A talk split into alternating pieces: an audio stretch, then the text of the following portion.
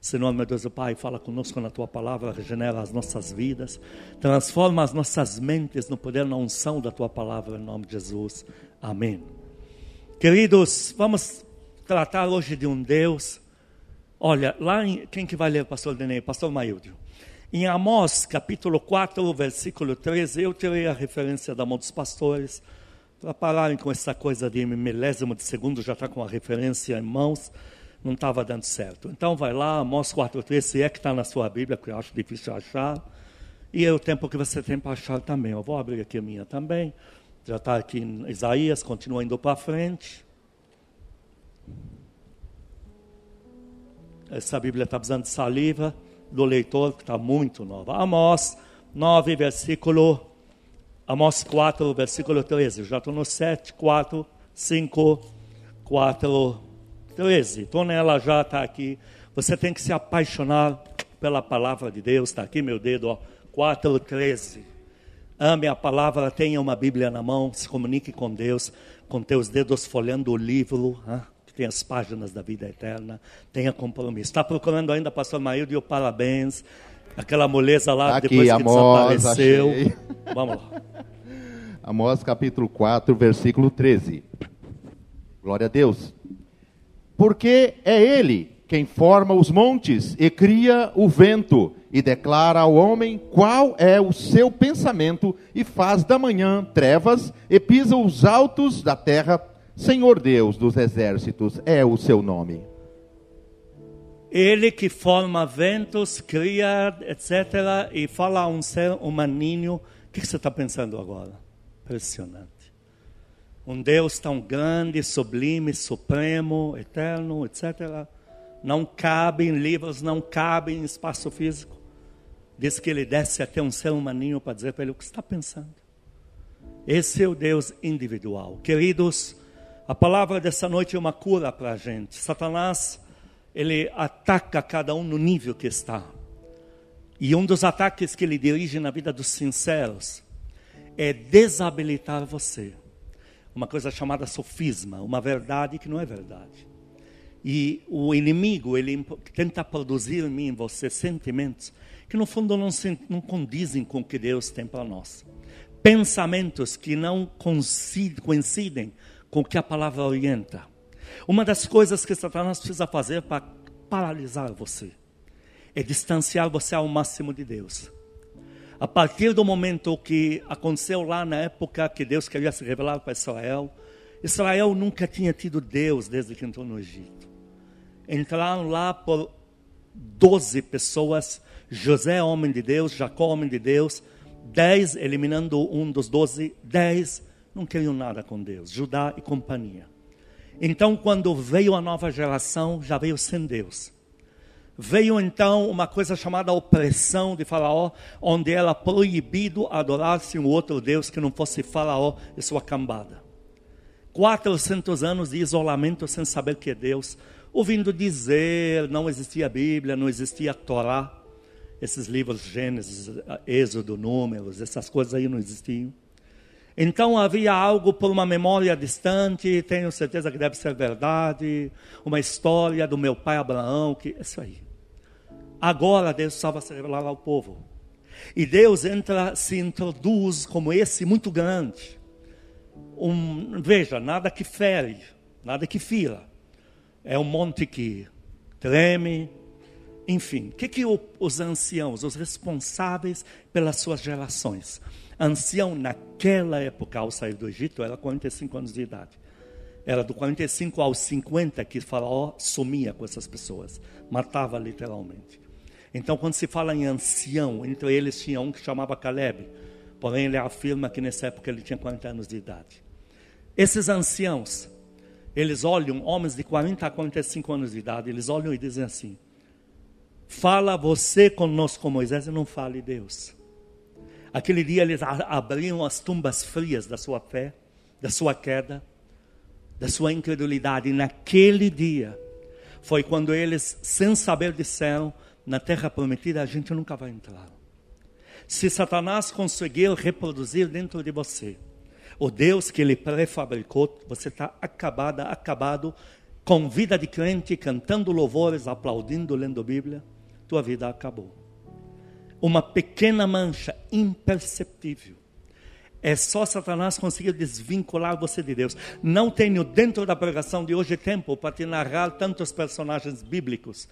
Mas repara toda vez que um homem de Deus de calibre espiritual, quando ele duvidou da existência de Deus com ele, sabe que Deus existe, mas não com ele. Veja, veja um Elias que fala: Deus, eu não vou mais trabalhar para o Senhor, não. O Senhor vai me tirar daqui, senão vou acabar contando uma bobagem e o estrago vai ser grande.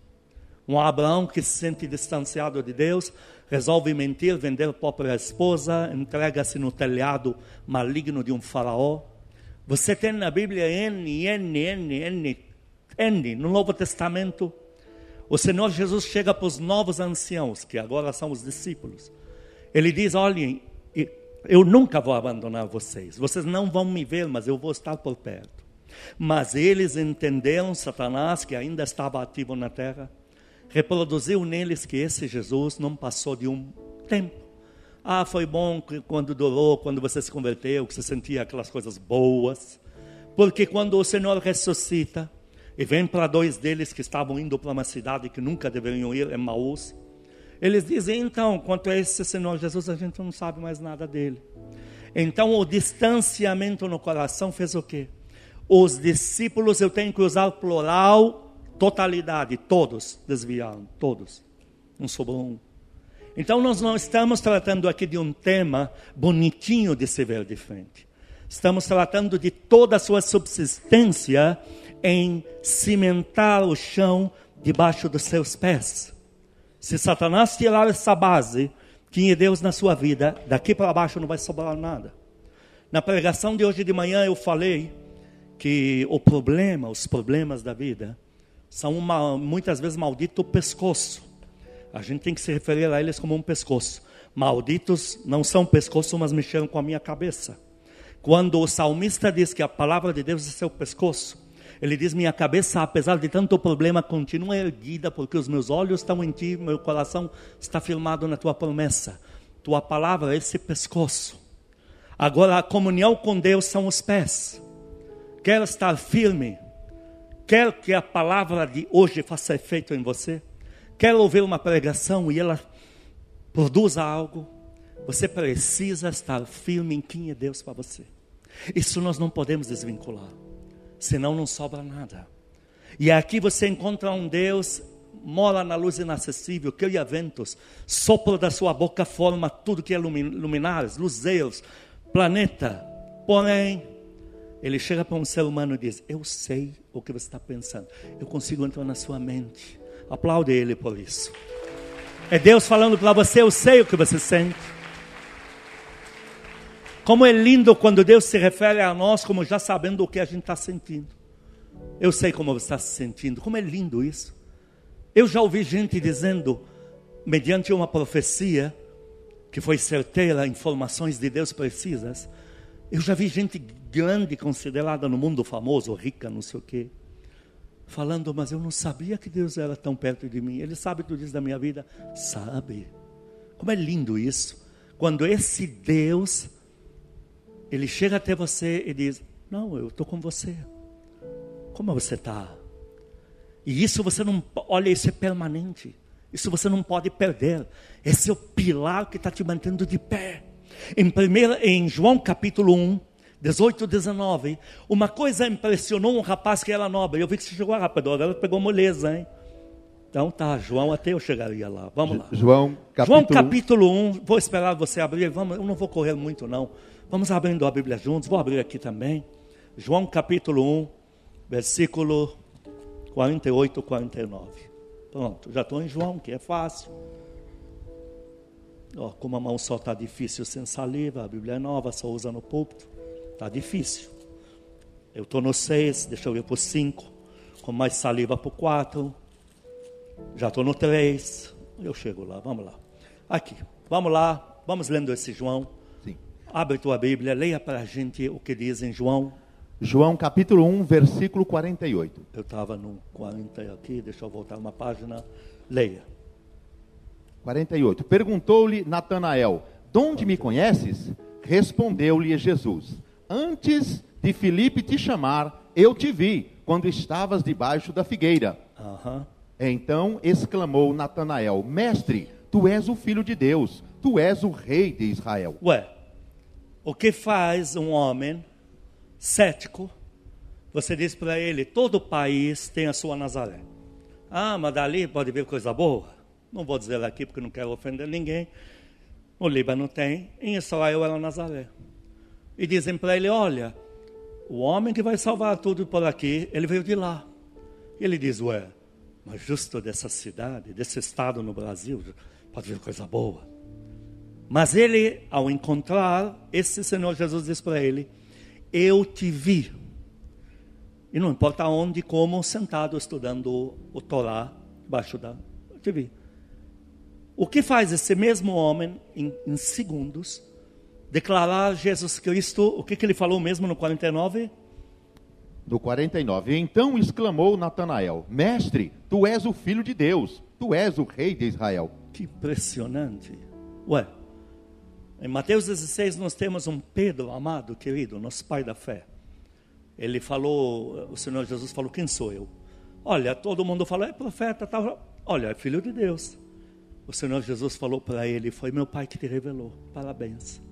Ué, Natanael aqui no 49 já tinha dito. Tinha falado aqui. Mas esse não se falou que foi o pai que revelou para ele. Por quê? Porque o que mais impressionou Natanael?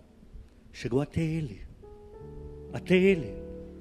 Esse Jesus que ouviu dizer, esse que vê o invisível, está falando dele. Eu te vi, mas o Senhor me viu a mim. Então ele, na hora, dá um grito. O Senhor é filho de Deus, é rei de Israel. Olha, ele aclamou, ele é rei. Nunca ninguém tinha feito isso. E o que impressionou foi pessoal, individual, chegou até a mim. O Senhor me viu? Eu estava lá com. O Senhor me viu? Queridos, não há uma revelação maior na vida de um crente do que a coisa mais simples do mundo. Deus chegou até a mim.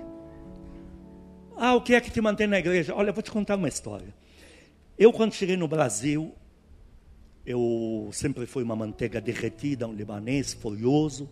Então lembrava que minha mãe é daquela religião de Jesus Cristo. Eu não sabia a diferença de crente para católico.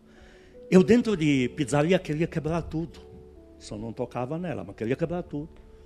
Lógico que era um saci tereré que estava lá. Uma coisa estava ajudando uma mãozinha. Mas eu lembro. Eu queria quebrar tudo. Me dava uma ira. Eu queria arrancar a mesa do jogar lá fora.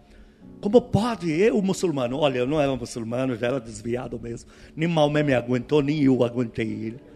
Mas só dela falar que é daquela religião, nossa, eu fiquei. Como pode? Minha mãe, eu já entrei em casa com 17 anos e meio, querendo ser o pai da casa. Eu que mando nessa família. Como que minha mãe pode ser daquele lado lá de Jesus Cristo? Aí a minha tia, eu acabo sabendo que eu tenho uma tia, uma irmã dela, Henriette. E ela me fala, então, eu também não suporto ela com essa religião dela, esse fanatismo todo. Eu prefiro ir no Guarujá, passo meus fins de semana lá, enquanto ela vai na igreja. E eu pensei, nossa, realmente essa história está intragável. Então me identifico com você. Ela o quê? Um saci beleléu, falando com saci tereré, com Zé Pilintra entre os dois. Tal, vai. Aí eu lembrei que eu tinha que feito um pacto com esse Jesus Cristo, que se ele me fizesse chegar nessa minha mãe aí, porque o diabo falava no meu ouvido, eu tinha ouvido a voz audível dele me ameaçando. Olha, se existe de verdade me livrar dessa voz maldita, eu vou e tal. Aí vou na igreja. Aí nisso eu tive um encontro. Então chegou para minha tia digo, tia, vem cá, você não vai acreditar. Fui na igreja, eu senti umas coisas. Ela ficou me olhando assim, ela tinha medo de mim, então ela não podia me ofender na minha nova religião. Ela ficou me ouvindo. E eu falei, olha, estou te falando que eu senti. Esse Jesus é diferente. Ela me olhou e falou, tem certeza? Tenho. Então eu vou com você na igreja. Aí eu ganhei ela para Jesus desse jeito também. Eu ainda estava com saci no corpo, porque desviei em seguida. Ela ficou. Mas olha, eu levei ela para a igreja. Mas o que chamou a atenção dela, o que fez ela desalmar uma vida, foi eu falar para ela que esse Jesus Cristo é pessoal. Eu falei para ela, eu vi ele. Eu vi ele, está lá. Ele tem certeza? Tenho. Eu vou para a igreja com você. Ela foi. Aceitou Jesus naquele culto ali. O que te leva para a igreja? Ah, Jesus Cristo está aqui, está lá, está comigo. O que é que te prende nessa religião dos crentes? Quanto à religião de crentes, não sei. Eu sou de Cristo, isso eu sei. Porque ele é individual, ele me toca, eu sinto ele, eu sei. Como? Ele falou com você, quebrou uma lâmpada para falar? Não, a lâmpada continua acesa, mas ele fala comigo. Como que é? Não sei, mas eu estou de pé. Há muito na nossa história, não sei. O Senhor Jesus já falou sobre milagre, não sei, está lá em Marcos 4. Não sabendo ele, ela como o reino por si mesmo reproduz, dá cento por um e todo mundo fica feliz. Aplaude a Deus por isso. Há muita coisa que eu não sei. Não me pergunte. Sei. Aqui Natanael tinha passado por isso. Quem o convidou falou: Olha, vem e vê. Eu também não sei explicar tudo o que está perguntando aqui. Você é mestre em Israel, você sabe mais que eu. Mas vem ver. Ele chegou perto, ele viu.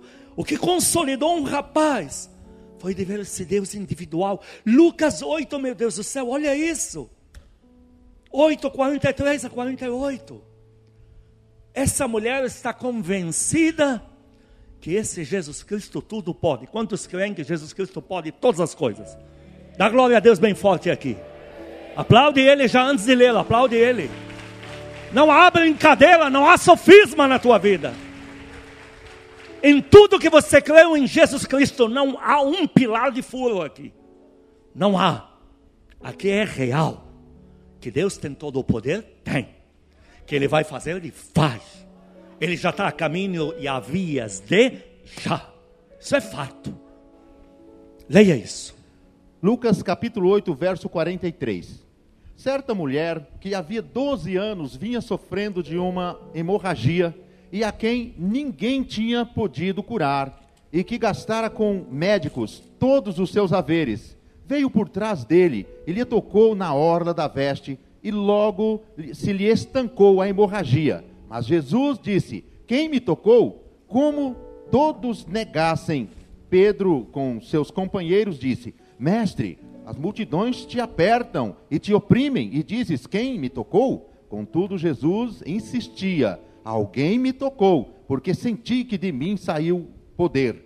Vendo a mulher que não podia ocultar-se, aproximou-se trêmula e, prostrando-se diante dele, declarou à vista de todo o povo. Em que estado ela falou com ele mesmo? Em que ela compareceu? Leia isso de novo.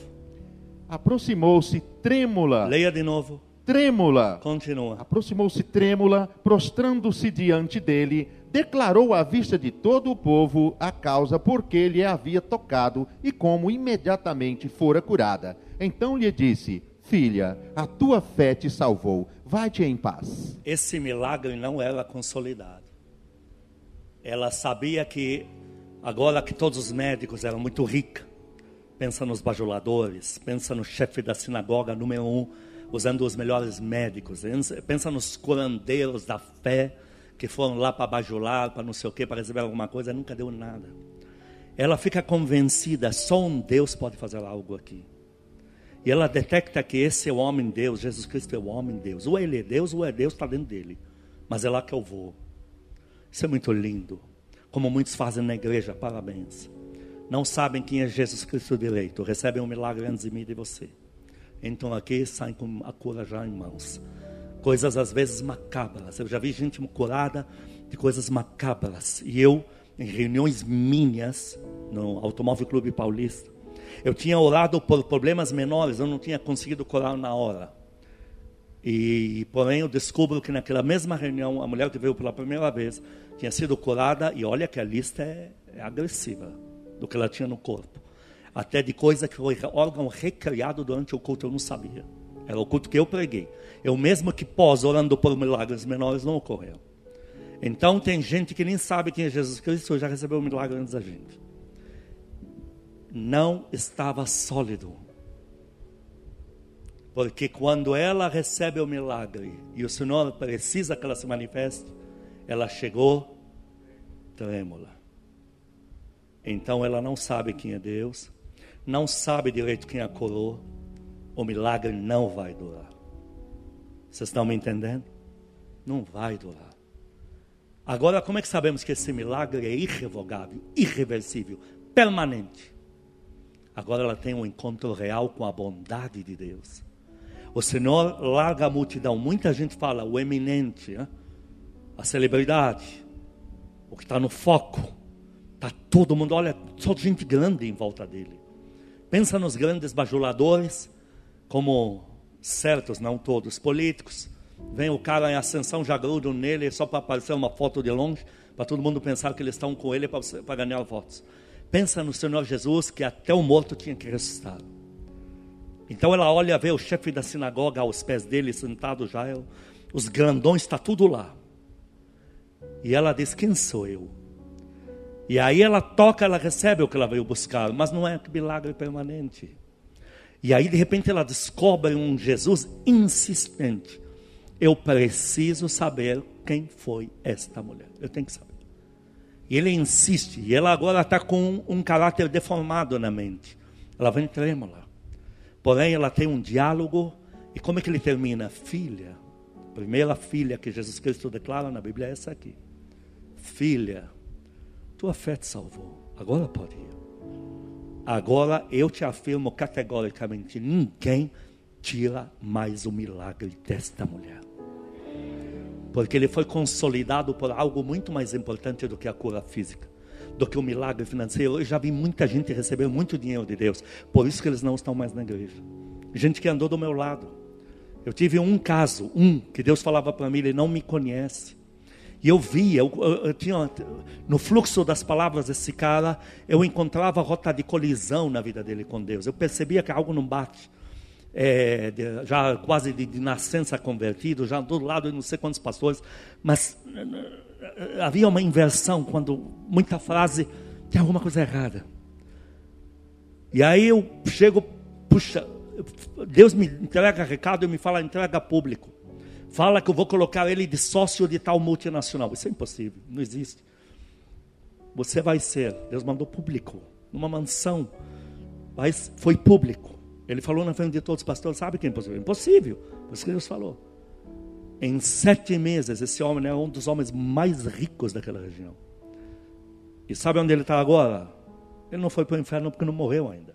A alma dele já está lá. Com tudo que sabe de Jesus Cristo, a única coisa que não tem hoje na vida dele é, o dinheiro, é Jesus Cristo. O que tem agora é o dinheiro. Milagre que não foi consolidado, porque não teve um pós que é o encontro real com quem é Deus de verdade. Para ela, o Deus de verdade é o Deus que deve ser bonzinho para curar, porque passar disso que Deus nos acuda. Agora não. Ele é muito bom. Ele conversou comigo. Ele me conheceu. Ele me chamou de filha. Ele me confirmou na frente de todos os grandes que eu sou dele. Aplaude a Deus por isso. Isso consolida o milagre. Você nunca, veja, Muita gente faz o erro, é repreendida, volta para o erro porque ainda não está conhecendo Deus de verdade. E você quer atacar o erro quando tem que consolidar eles em quem é Deus na vida deles. Tem gente que faz a obra de Deus e tem uma ideia errada de Deus. Gente, eu já vi isso muito. Eu já vi pessoas que jejuam mais do que todos nós aqui. Eu encontrava eles na minha trajetória nos montes. No monte você encontra de tudo. Você não, é difícil encontrar gente ruim, pode até ter, mas você encontra de tudo. Gente que tem ideia de um Deus carrancudo, um Deus problemático, um Deus que está tá enfurecido, que está estressado. Mas você vê essa pessoa jejua mais que você, ora mais que nós aqui. E a vida deles nunca anda. Nenhum milagre na vida deles é permanente. Tudo que eles testemunham agora, menos de um mês, não vai estar mais lá. Olha, preciso dar um testemunho, tal. Você que anda junto, você sabe. Esse testemunho não vai durar um mês. Por quê? Porque o pós não aconteceu. De, além de conhecer o poder que Deus tem, o fôlego que Deus tem, eu tenho que trazer ele até a mim. E esta mulher, ela me fascina, o Senhor como agiu com ela. Ele trouxe ela até ele. Aplaude outra vez a Deus por isso. Puxou ela até ele. Outro episódio em Gênesis 18, 17 com Abraão. Vai acontecer no Oriente Médio um fenômeno que jamais experimentamos. No Oriente Médio nunca se ouviu falar disso, para quem não sabe. Oriente Médio, indo para o lado de Israel, Líbano, não tem furacões, não tem terremotos, porque é centro do mundo. A parte mais vitaminada na terra em, em, em plantio é lá, ainda no Líbano, não é em Israel, porque lá é tudo solo rochoso. Lá não tem isso. E Deus vai mandar fogo do céu, vai queimar três cidades, seria Sodoma, Gomorra e Zoar, que é a mesma tranqueira. Zoar foi poupada porque o cachaceiro de Ló pediu para ir para lá. Então vai acontecer algo, Deus está com pesar no coração. Muita gente vai ir no atacado, vai para o inferno, um bloco de uma vez. Algo grande vai acontecer. Abraão, à distância, vai ver uma coisa que nunca foi vista. Mas o que mais me impressiona com essa empreitada que Deus vem, o Senhor Jesus vindo para mandar os dois anjos para finalizar essa história. Porém, olha o que ele faz aqui. Em Gênesis capítulo 18, versículo 17. 17. Disse o Senhor: Ocultarei a Abraão o que estou para fazer? Como? O que, que disse mesmo? Disse o Senhor: Ocultarei a Abraão o que estou para fazer? Queridos, por acaso eu vou sucumbir três cidades? Vou fazer o Oriente Médio ouvir grito de cidades inteiras torrando a uma vez, uma noite inteira sem primeiro contar com Abraão. E ainda o que, que ele diz para Abraão? Visto que Abraão. Verso 18: Visto que Abraão certamente virá a ser uma grande e poderosa nação, e nele serão benditas todas as nações da terra. Olha o que Deus diz para ele: Abraão, eu vou fazer o maior fenômeno. Ele conta para ele em seguida: Veja, eu vou te abrir o jogo. Mas você acha que eu vou fazer tudo isso? Sem contar para você primeiro. Como é lindo, como você no lugar de Abraão abandonaria depois de um Deus desse? Impossível. E o que ele diz para Abraão? Abraão, você vai se entristecer por saber lá o que vai acontecer, porque Abraão tinha um coração bom. Mas estou te garantindo que de você vai vir muito mais do que isso. E o que vai vir de você é mais bendito, porque você tem chamado. E o mesmo hoje Deus está falando para todos nós. Sou um Deus que posso fazer o mar vermelho se abrir, posso, sei lá, o que der na cabeça Ele vai fazer. Mas eu tenho um chamado na tua vida peculiar. E de você tem coisas que eu não escondo. Aplaude a Deus por isso. Não escondo. Outra coisa muito linda aqui, está em João capítulo 20, 11 a 16. Isso aqui eu acho lindo. Que acontece assim que o Senhor Jesus ressuscitou e ninguém ainda está sabendo. E aí nós temos então a primeira pessoa que vai descobrir. Depois se tornam as duas. Em João capítulo 20, 11 a 16. João capítulo 20, versículo 11.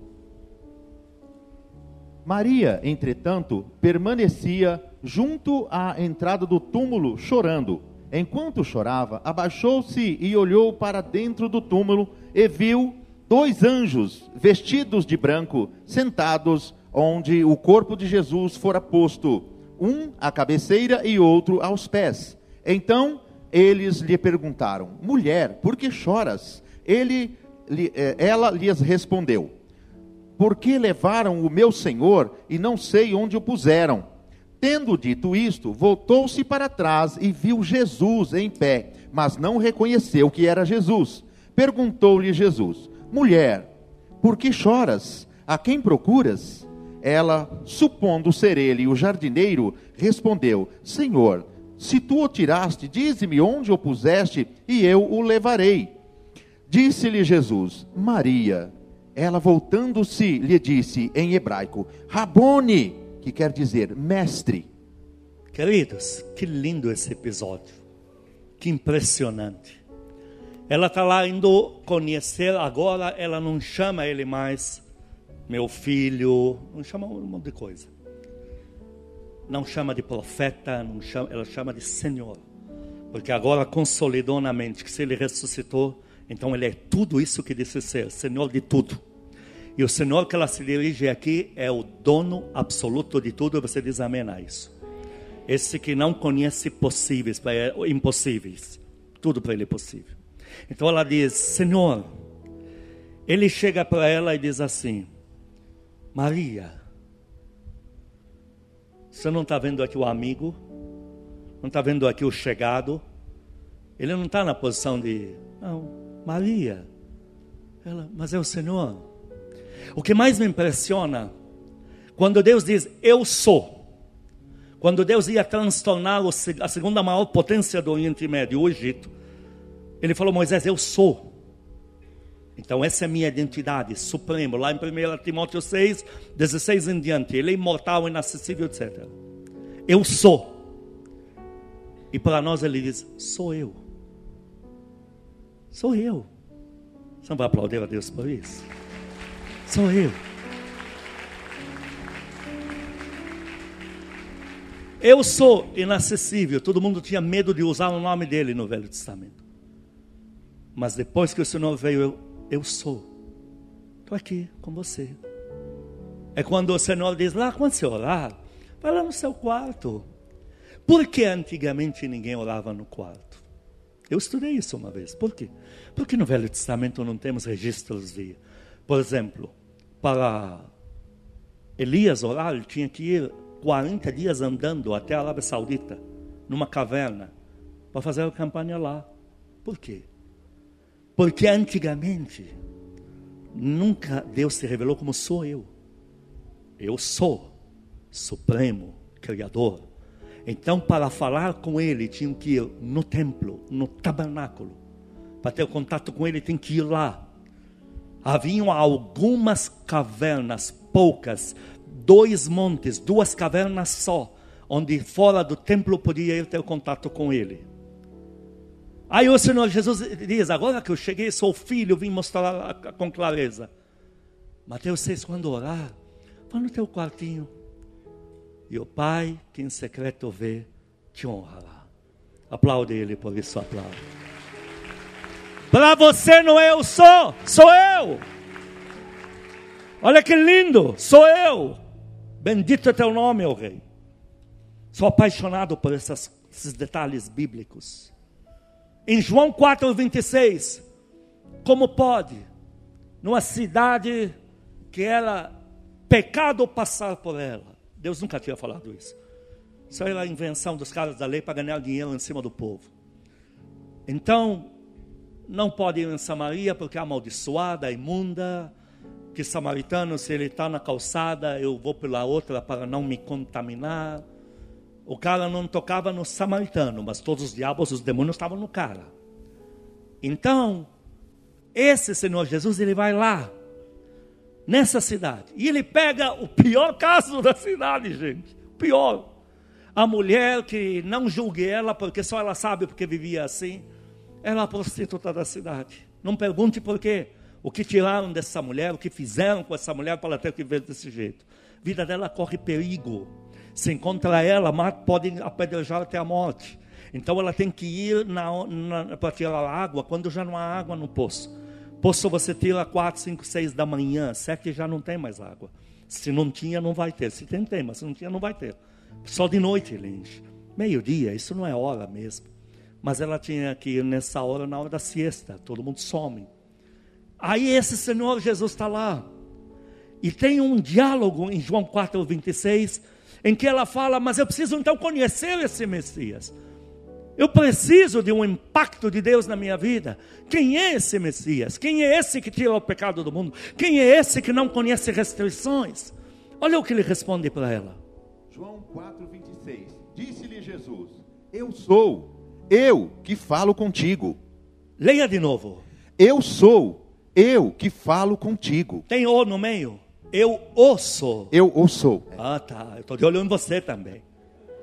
Eu o sou. Então ele diz: sou eu.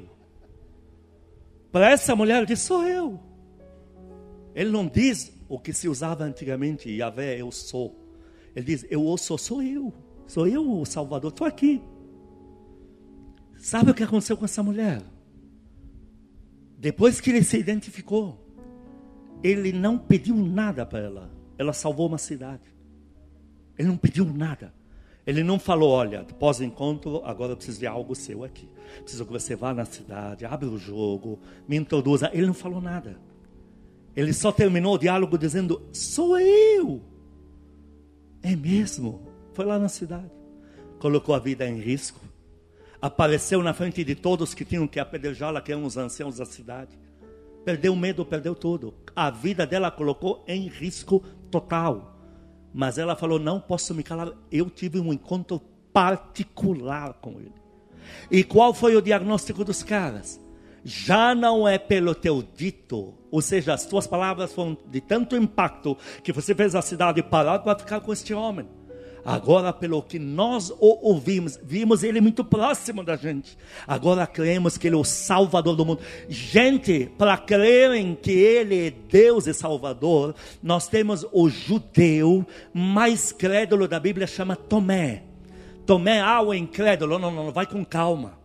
Tomé, depois que ele tocou no Senhor Jesus, falou assim: Senhor meu e Deus meu, o primeiro judeu que aclama Jesus Cristo Deus é Tomé, para quem não sabe. Esses caras, para quem o Senhor se apresentou no direto, lá em João 4, a cidade inteira tinha dito: Nós reconhecemos que Ele é Deus, Ele é Salvador do mundo. Aplaude a Deus por isso. Você vê? Você vê o distanciamento dos milagres?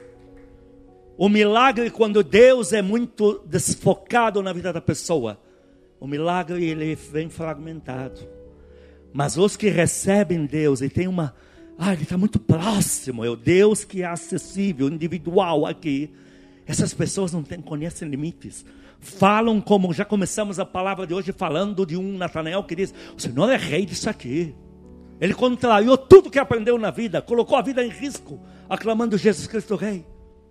Queridos, o impacto maior de Deus não são os milagres, é a comunhão, é o Deus que tem todo o tempo do mundo para esquecer os luzeiros, universo, sistema planetário, interplanetário, de não sei das quantas, e vem até você e diz: Sou eu, estou aqui.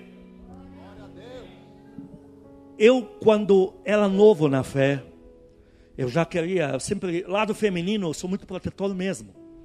E lá no nosso bairro eu já tinha quebrado, perdido tudo. Então eu vi uma irmã lá, uma diaconisa. Eu não sei como rolou que minha mãe descobriu que ela precisava pintar a casa dela, mas era muito pobre. Eu falei, eu vou pintar, não tem problema nenhum. E eu achei que tinha ido lá para ministrar ela. Ministrar assim, não tinha muito espiritualmente para dar. Mas vou pintar isso, vai, vou arrumar tudo. Não quero nada, vou cuidar dela lá. Eu achei que eu tinha ido para dar, eu só recebi. Porque ela tinha fitas cassetes. Então você olhava assim na fachada, uma mulher, uma irmã, uma, não é senhora, não era velha, mas assim, estava muito sozinha, não tem ninguém, limitada financeiramente. Mas entrei na casa dela. E eu fui começar a pintar e eu senti uma presença de Deus lá. Eu nunca fui muito de sentir, queridos. Assim, venho de uma cultura de mais racional, um mais um pode ser dois mesmo. Mas eu senti algo, alguma coisa está diferente aqui. E aí falei, irmã, que benção tua casa, querida. A única coisa que está fora do lugar são essas paredes. Já vou arrumar isso aqui. Você me fala tudo que tem que vou consertar, vou deixar isso zero. Ela falou, não, o que você. Eu falei, mas eh, o resto está tá nota 10. Ela falou, então, irmão, é que você não sabe, eu nunca contei para ninguém. Nunca, nem na igreja, porque eles não iam, não sei se não iam crer. Ela me pegou um monte de fita cassete, lembra fita cassete que mastiga? Tem tempo de adoração até o miserável mastigar ela, você perder? Ela tinha um lote daquilo. E eu já falava o inglês. E ela falou assim para mim: sabe o que é? Eu fico louvando aqui, e tem anjos aqui, e ficam em idiomas falando comigo. E, por exemplo, eu vou te mostrar essa, porque essa ele fala em inglês. Ela tem lá anotado, é inglês. Essa ele fala em inglês. Gente, ela colocou para mim, eu quase pulei no, no colo dela. O anjo falava em inglês orando com ela. E você vê que não era a voz humana. Uma coisa de um locutor, mas uma coisa metálica, uma coisa. E nítido! Não é aquela coisa que foi difícil ultrapassar o espiritual para entrar na gravação. Nítido. E você vê que ela não está brincando, não está mentindo. E ele fala, Yes, Father. E ele acompanha ela, tudo que ela pedia. Yes, Father. Do this for her. Fica, ficava lá, faz isso para ela, por favor. Meu, eu fiquei louco. Eu queria roubar aquele lote idiota, eu tinha que ter levado tudo para mim. Não teria desviado em seguida, diabo desgraçado. Então eu vi que o único miserável naquela casa era eu. Aquela, ela, aquela mulher era muito mais feliz do que eu podia imaginar. Olha o que ela tinha dentro de casa. E ela ainda não mostrava para ninguém, para ninguém zombar, ninguém achava que ela estava de brincadeira. Só me mostrou porque eu estava lá, porque eu ainda, ainda não mostrou, é porque eu abordei, que eu estava sentindo, apesar de ainda estar com meio saci no corpo, eu já estava sentindo coisa boa ali. Ela me abriu, eu vi que não era algo para chamar atenção, não era para se projetar. Ela assim, ela foi tão natural. Falou, olha, essa é em inglês, francês, eu falo francês, está tudo lá.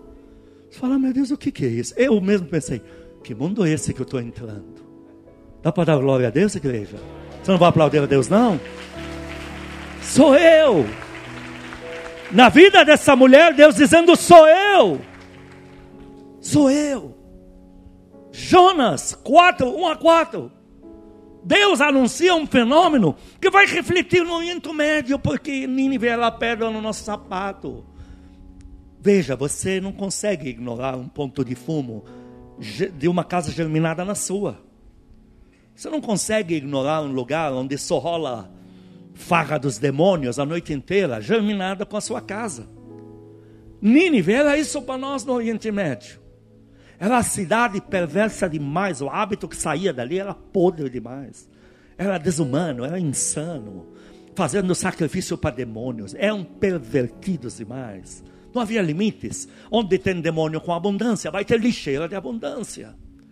Então, para o Oriente Médio, esse fenômeno ia refletir, ia ser um estrondo no Oriente Médio, quando Deus baqueasse a cidade, porque ali provaria-se um temor global. Não, Deus existe, não se brinca, eu não vou fazer igual. Os reis iam cair numa. Então, veja, Jonas está lidando com esse Deus, que está falando para ele: eu vou sucumbir isso vai ser fenômeno global. Eu vou sacudir o Oriente Médio com isso aqui. Agora, o que mais me chama a atenção, que Deus salva eles, porque eles se humilharam, pediram perdão, não vamos mais fazer. E Deus quer isso mesmo. Então, o que me, me atinge, isso para mim foi um dos meus primeiros livros, Pai, Filho e Espírito Santo, quem deles você conhece? Está o episódio mencionado, me impactou demais. As minhas origens com Deus, Deus usou isto. Vamos ver o diálogo aqui. Jonas capítulo 4, versículo 1. Com isso, desgostou-se Jonas extremamente e ficou irado. E orou ao Senhor e disse: Ah, Senhor, não foi isso o que eu disse, estando ainda na minha terra? Por isso eh, me adiantei fugindo para Tarsis, pois sabia que és Deus clemente e misericordioso e tardio em irar-se, e grande em benignidade e que te arrependes do mal. O Oriente Médio inteiro tremia quando se falava do eu sou. Esse homem tinha encontro particular com Deus, então ele sabia que Deus era muito bom, bonzinho demais. Ele já sabia, não, Deus não é nada disso que o Oriente Médio acha. É muito bonzinho mesmo, coração muito mole. É só pedir perdão que ele já muda logo. Dá para dar glória a Deus aqui? Ele já sabia porque ele tinha encontros com Deus. E aí ele está com raiva, porque porque ele passou pelo profeta de Araque que fala não acontece mesmo. Então ele está com raiva. Outra, você está falando de um povo perverso demais, passou da conta. E Deus se fala que vai eliminar do mapa meu, é um favor isso aqui. Você ser o cara que profetizou isso, vai ser aclamado como profeta da limpeza, olha, pelo amor. E não acontece nada disso. Então agora, ele está com raiva. Continua. Versículo 3. Peço-te, pois, ó Senhor, tira-me a vida, porque melhor me é morrer do que viver. Prefiro morrer do que trabalhar para o Senhor, porque o Senhor é muito bonzinho, e olha a palhaçada que foi lá no fundo, não aconteceu nada, e olha a vergonha e tal, e tem mais, os caras estão tudo vivos, depois tudo que aprontaram aí. Olha a resposta desse eu sou. Eu sou, lá em cima. Eu sou. Olha o que ele responde para ele. Versículo 4. E disse o Senhor: É razoável essa tua ira? Olha só. Você acha que está certo você estar tá com raiva de mim assim? Você não vai aplaudir a Deus, não? Olha. Poxa. Só depois de uma frase dessa, eu tenho certeza. Nunca mais Jonas deve ter deixado de servir a Deus. Tem como. Queridos, eu aprendi uma matemática simples, ela, ela fecha. Deus tem um coração muito mole, muito bom. Não quer dizer que a gente tem que ser evasivo, tem que levar ele a extremos, irritar ele demais, porque todo pai tem limite. Mas ele é muito bom, capa de misericórdia, capa de bondade. Moisés usava de uma cura. Deixa eu te ligar esse fenômeno. Moisés também não sabia quem é Deus. Moisés veio olhando já do mesmo povo que 400 anos nunca andou com Deus. Não havia uma Bíblia, uma igreja, um pastor. Não tem uma evidência da existência de Deus. As histórias eram lendas. Minha mãe, Moisés diria, me disse que Deus quer me usar. Mãe, você tem certeza? Não sei. Cadê esse Deus também? Não sei. Onde eu acho ele? Menos ainda. Então, o próprio Moisés não tem noção. E ele, o primeiro encontro que ele tem com Deus, se fala de destruição em massa. O encontro com Deus não foi de cura inicial, porque Deus tinha urgência. Então, quando Moisés encontra Deus na salsa, Deus diz: Vou arrebentar com tudo. Vou destruir a segunda maior potência, vou desbancar o Egito inteiro. Vou transferir os recursos. Eu vou fazer pragas como jamais visto. Então ele sabe que vai ser uma matança, mas o negócio vai ser cruel. Então Deus começa a usar Moisés e Moisés assiste isso. Ele vê um Deus que torna o rio em sangue, ele vê um Deus que mata os primogênitos. Então agora Moisés precisa de uma cura. Precisa entender que Deus não é isso. Deus fez isso contra o inimigo. Deus não é assim. E aí Deus leva ele para o monte. E no monte, pós Moisés ter visto o mar vermelho abrir, tudo que ele já viu, no monte ele percebe que tem algo que ele ainda não viu. Algo que tem a ver com a personalidade de Deus. E então Moisés, quando ele naquela hora diz assim, em Êxodo 32 em diante, ele diz: Rogo-te que me mostres a tua glória. No original, rogo-te que o Senhor me mostre onde o Senhor mora. Onde que o Senhor mora? Me mostra, me, me dá um indício da sua morada, do, do seu clima, do seu. Como é que é aí? Moisés pede isso. E nesta hora ele tem uma cura. Porque Deus chega até Moisés e fala: Olha, eu sou Deus misericordioso. Fica aqui numa pedra junto a mim. E ele vê um Deus passando, dizendo: Ó oh, Deus compassivo, misericordioso, de geração em geração. Ele tem um encontro de cura. E ele volta do monte sabendo que Deus não é matança. Deus quer que o ímpio se converta. Deus é perdão. Queridos, eu aprendi na minha vida isso na pele. Eu estou pregando para vocês o que essas costas aqui tiveram que segurar para ficar no, no Evangelho. Porque eu vim de um mundo que é cruel, devastador. Eu, eu repliquei para Deus tudo que meu pai humano implantou em mim. E o que meu pai humano? Muito rico, manda dinheiro, não quer saber de mim, eu também não quero saber dele. É a mulherada, é a bebida, é um inferno dele lá. Então eu repliquei isso para Deus. Ele não quer nada comigo. Enquanto eu for interessante, vai rolar. Eu tinha isso na minha mente. Eu precisava de uma cura. E eu vi que a minha vida, a minha fé se consolidou em Deus quando descobri que Deus é muito bom e tenro demais. É só saber levar Ele, é só saber correr para os pés dele. Olha, me perdoa, eu errei de novo. Olha, Deus, o Senhor, eu sei que o Senhor não vai me deixar na mão. Ele diz: Não vou te deixar na mão. Eu sei que o Senhor não vai deixar a empresa afundar. Não vou deixar a empresa afundar. Vai aplaudindo a Deus. Olha, se achar, se achar na cidade 50. Se achar na cidade 50, esse Deus disse, se achar não destruiu. Abraão diz, e 45? E 40, e 30? Eu, tá bom. Na verdade, eu só preciso de um. Que lindo isso. Queridos, o que vai consolidar a sua fé em Cristo não são os milagres. Não é o que você ouviu falar que ele fez na igreja do lado. Não é o testemunho dela, mas tudo isso levanta a tua fé. Mas o que vai cimentar o chão debaixo dos seus pés é essa comunhão de saber o quanto Deus é individual. Deus é para você. Eu conheci outra pessoa naquela época. Essa não foi na casa dela. Mas eu criei totalmente porque havia um brilho diferente sobre ela. Pensa numa mulher que ora e quando ela passa assim na sala e está se cantando um louvor, Deus é bom, algo assim que fala Deus é bom. Ela encontra o Senhor Jesus Cristo sentado no sofá com a perna cruzada em cima da outra cantando junto.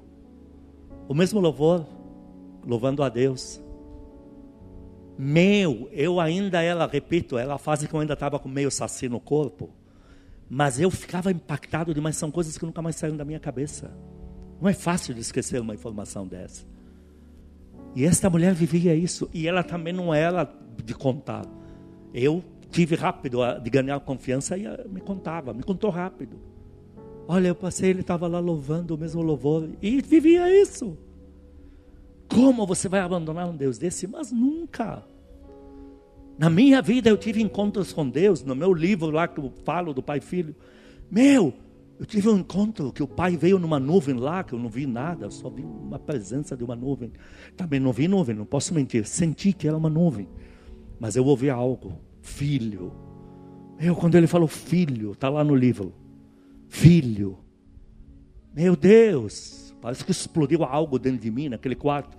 Parece que todo aquele lixo saiu de dentro de mim, toda aquela dúvida de Deus, toda aquela dúvida do que meu pai era, saiu tudo, tudo.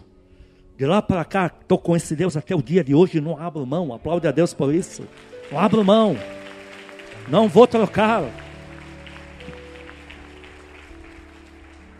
Com Elias, terminando, nem precisa ler, está em 1 Reis 19, com Elias. Elias acaba de agitar um fenômeno jamais visto na história do Oriente Médio. Ele abre céu, ele traz chuva, ele traz fogo, gente. O negócio foi demais. Foi de proporções arrojadas. Porém, agora Elias está em frangalhos. Está precisando de uma cura. E ele está fugindo porque ele sabe que ele está reprovadíssimo diante de Deus. Porque ele largou tudo e saiu fugido. Ele largou a nação inteira que falou: O Senhor é Deus. No original, o Senhor de Elias reina. A nação falou: O Senhor de Elias reina, o Deus de Elias reina. Mas eles acordam no dia seguinte, ele fugiu. Meu, que papelão é esse? Ele sabe que é condenatório diante de Deus o que ele fez. Porém, o que ele encontra? Ele corre, corre, corre até praticamente morrer. Por quê? Porque ele já quer morrer. Espírito de suicídio com, suicida com fisionomia de homem de Deus. Ele cai desmaiado lá. Aí vem um anjo. Elias, te trouxe pão do céu, come. Olha lá. Elias volta a dormir. Não, come de novo. Você está precisando renovar as forças. Você não vai aplaudir a Deus, não? Você vai renovar as forças. Aí Elias é levado onde ele quis ir, lá na Arábia Saudita. Chegou na caverna. Aí nós, alguns aqui já conhecem a história. Deus aparece para Elias com fenômenos vento que arrebenta rochas. Pensa você na força desse vento. Fogo, tudo, terremoto, o que você puder imaginar, como Deus pode fazer, Deus fez. E a Bíblia diz, porém, Deus não estava nisso. Em todos aqueles fenômenos que Elias estava familiarizado com eles. Deus não estava nisso. E de repente vem uma voz suave, sussurro, uma voz mansa. E aí, Elias, o que está acontecendo? Foi a cura. Então Elias chegou dizendo: O Senhor me mata, eu vou aprontar uma, vou fazer alguma loucura. Mas você não vê Elias saindo da presença de Deus se matando. Você não vê ele saindo da presença de Deus pedindo a morte. Deus fala para ele: então constitui outro no teu lugar. Teu lugar, eu devia ser o teu, agora é dele. Constitui. Mas você não vê ele dizendo: e aí, Deus, quando é que vou? Não. Ele fica o tempo que tem que ficar. Por quê? Porque ele está curado. Deus tem um lugar para curar você, é o Deus individual. Você precisa, para o resto da tua vida, consolidar a tua fé com um Deus individual é um Deus muito bom, não é pré-fabricado, não é uma miscelânea, uma salada que você montou pelo pastor YouTube, que você juntou um monte de pregação com títulos que você gosta, que você tirou um denominador comum. Eu estou falando de um Deus que vai ser no particular. Você vai estar lá entre você e Ele, Ele vai te reformular, Ele vai te pôr de pé, Ele vai te reestruturar, ele vai calibrar você, ele vai te reinventar nele, e você vai sair dali como menino, menina, adolescente, adolescente, homem, jovem, menino, moça, moço, pai, mãe, avô. Você vai sair dali como alguém consolidado, perfil de Deus. Agora que me fez foi Deus, não são os homens, foi Deus. Eu tive encontros com Ele e eu estou firme nas minhas ideias. Aplaude a Deus por isso. Aplaude mesmo, aplaude mais. Deus vai reinventar você. Deus vai te projetar para a sociedade pós encontro com Ele. Queridos, o que, que Deus diz em Isaías 43, 25, 26? Procura lembrar-me, entremos em juízo juntamente, apresentar suas razões para que te possas, possa justificar. Aí ele começa dizendo depois, ah, procura lembrar-me. Depois ele diz: Teu pai e tua mãe já pecaram mesmo. Você já veio de guias que prevaricaram. Você tem tanta coisa errada implantada em você. Isso não vem de mim. Vamos entrar em juízo juntamente. Quantos querem um encontro real com Deus? Levante a tua mão. Repara as mãos dos pastores também. Porque para isso não tem faixa etária dentro de igreja. Pode abaixar a tua mão, deixa eu te falar algo. Eu ia pregar outra coisa, uma palavra que Deus deu para sua apóstola. Deus falou para ela sobre quando eu mudo o nome. Ela falou: Isso já bateu, pegou em mim. Já fui para Abraão, já entendi. Abraão, Israel, Jacó, tá, fui pegando. E eu achei que era isso que eu tinha que pregar. Tudo bem que posso pregar a hora que ele pedir, mas já está pronto, a mensagem já está tá aqui dentro de mim aqui. Aí na última hora, última hora, ele falou: pega aquele estudo lá que te ensinei no ano 2010. Aqui está. 2010. Nem o título está completo. Você, todos os títulos que eu mando para vocês, bem, mensagem, o título é a data, não tem nada disso. Para imprimir, minha eh, impressora foi de última hora, teria que religar como Linux para entrar, porque por causa de uma besteira lá. Não dava tempo, porque eu já tinha corrido para cá. Mandei para o pastor Walter imprimir para mim. Está aqui. Por que Deus fez isso hoje? Eu não ia, eu ia pregar de cor, tinha outra. Por que ele fez isso? Quando ele mandou, eu corri e imprimi esse estudo aqui, 2010. Eu imprimi, está aqui. Fiz ele direitinho. Do jeito que você vai receber os bolsos, o que foi pregado aqui. Você vai ver que não há escrita, só tem versículos. É um estudo. Não tem escrita, só versículos. Mas ele falou para mim dentro do carro vindo para cá. Ele falou: está se abrindo uma janela sobre meu povo de um novo encontro comigo, um novo patamar, novas experiências, novas promessas, novas declarações, nova confiança nova cura, novas manifestações. Então está se abrindo uma janela. Deus está abrindo uma entrada, está fazendo um novo convite, dizendo: olha, até hoje todo mundo para falar comigo era nessa sala, agora eu quero nesse quarto aqui, celestial, com Ele, no novo patamar, uma coisa mais íntima. E Ele falou para mim: todos que me buscarem vão se surpreender. Você quer isso ou não quer? Você acabou de levantar a mão dizendo quero. Põe a mão no teu coração, diga comigo, Senhor Jesus, diante da tua palavra, eu peço perdão se de alguma forma tenho negligenciado a nossa comunhão, se duvidei do caráter do Senhor, se me afastei do Senhor, se ignorei o Senhor se me esquivei do Senhor, eu peço perdão. Hoje eu declaro a minha cura em Ti. Eu estou de volta. Diga para ele: teu filho ou tua filha está de volta. Diga, amado Espírito Santo, o Senhor pode me esperar. A nossa comunhão está de volta a minha vida de oração está de volta. Diga, Pai amado, eu anelo por ti, tenho saudade do Senhor. Por favor, se revele a minha vida. Diga, Senhor Jesus, tudo que eu sou hoje, eu devo ao Senhor. Tudo que um dia serei, será para o Senhor. Diga para o Senhor Jesus isso. Eu sou o avivalista, a avivalista de amanhã, para promover o poder de Deus no mundo inteiro, só para honrar o Senhor. Mas volte agora para falar com o Pai Celestial e já explico o porquê terminando com isto. Diga, Pai amado, à luz da tua palavra tenho aprendido que vou procurar no mundo inteiro e não vou poder achar um Pai tão bom como o Senhor. Eu estou aqui precisando do teu abraço, do teu colo da tua cura, da tua mão estendida sobre mim. Me ofereça os teus braços. É tudo que neste momento eu preciso. Agora o resto, por favor, abre as mãos, estende a mão à tua volta e diga assim: minha família, minha casa. Do que você precisa, mas isso já tem. Aplaude ele, aplaude. Eu deixei para te dar, deixei para te dar a última informação pós-oração.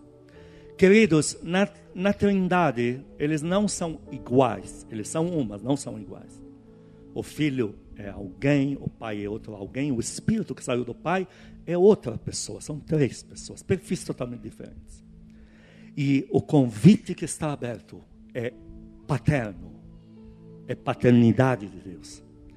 E o Senhor, quando me mandou falou: O que eu te dei em 2010, em prima, foi o pai que me falou. Em prima, porque eu não teria nem tempo de, de, de elaborar isso. Em prima, prega isto.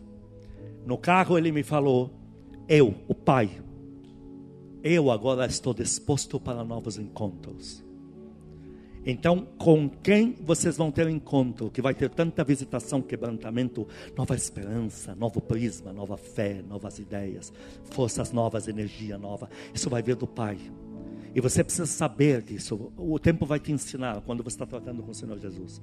Não, não, hoje foi com o Espírito Santo. Mas agora você vai conhecer o Pai. E é paterno e a paternidade de Deus vai se estabelecer sobre você.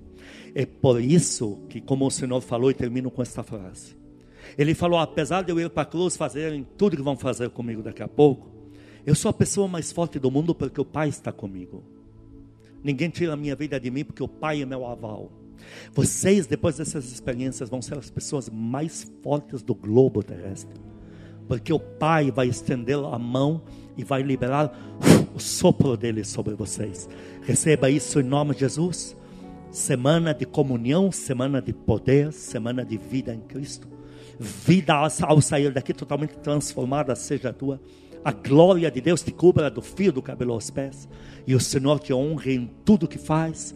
E eu declaro o caminho entre você, o Pai Celestial, escancarado nada mais impede, nada mais rouba, nem problema, nem seduções desta vida, nada rouba a tua comunhão com o Pai Celestial. Declaro você empurrado, empurrada para dentro deste ambiente. Pessoal, os amados santos anjos que forgem clima para você orar, orar, ser visitado, visitada, receber desse Pai, e que sua vida a partir de agora nunca mais seja a mesma. Declaro que você agora não está com alvo nas costas, mas você está com selo no teu peito peitoral dizendo: Eu tenho um convite no meu peitoral de coração para ter um encontro com o Pai. Ele me convidou e o convite já está aqui. Que o amor de Deus Pai, as santas consolações do Espírito Santo, a graça eterna do nosso Senhor Jesus Cristo sejam com os amados e com todo o povo que ama a Cristo na terra de hoje para todos sempre. Amém. Amém. Estamos liberados em nome de Jesus.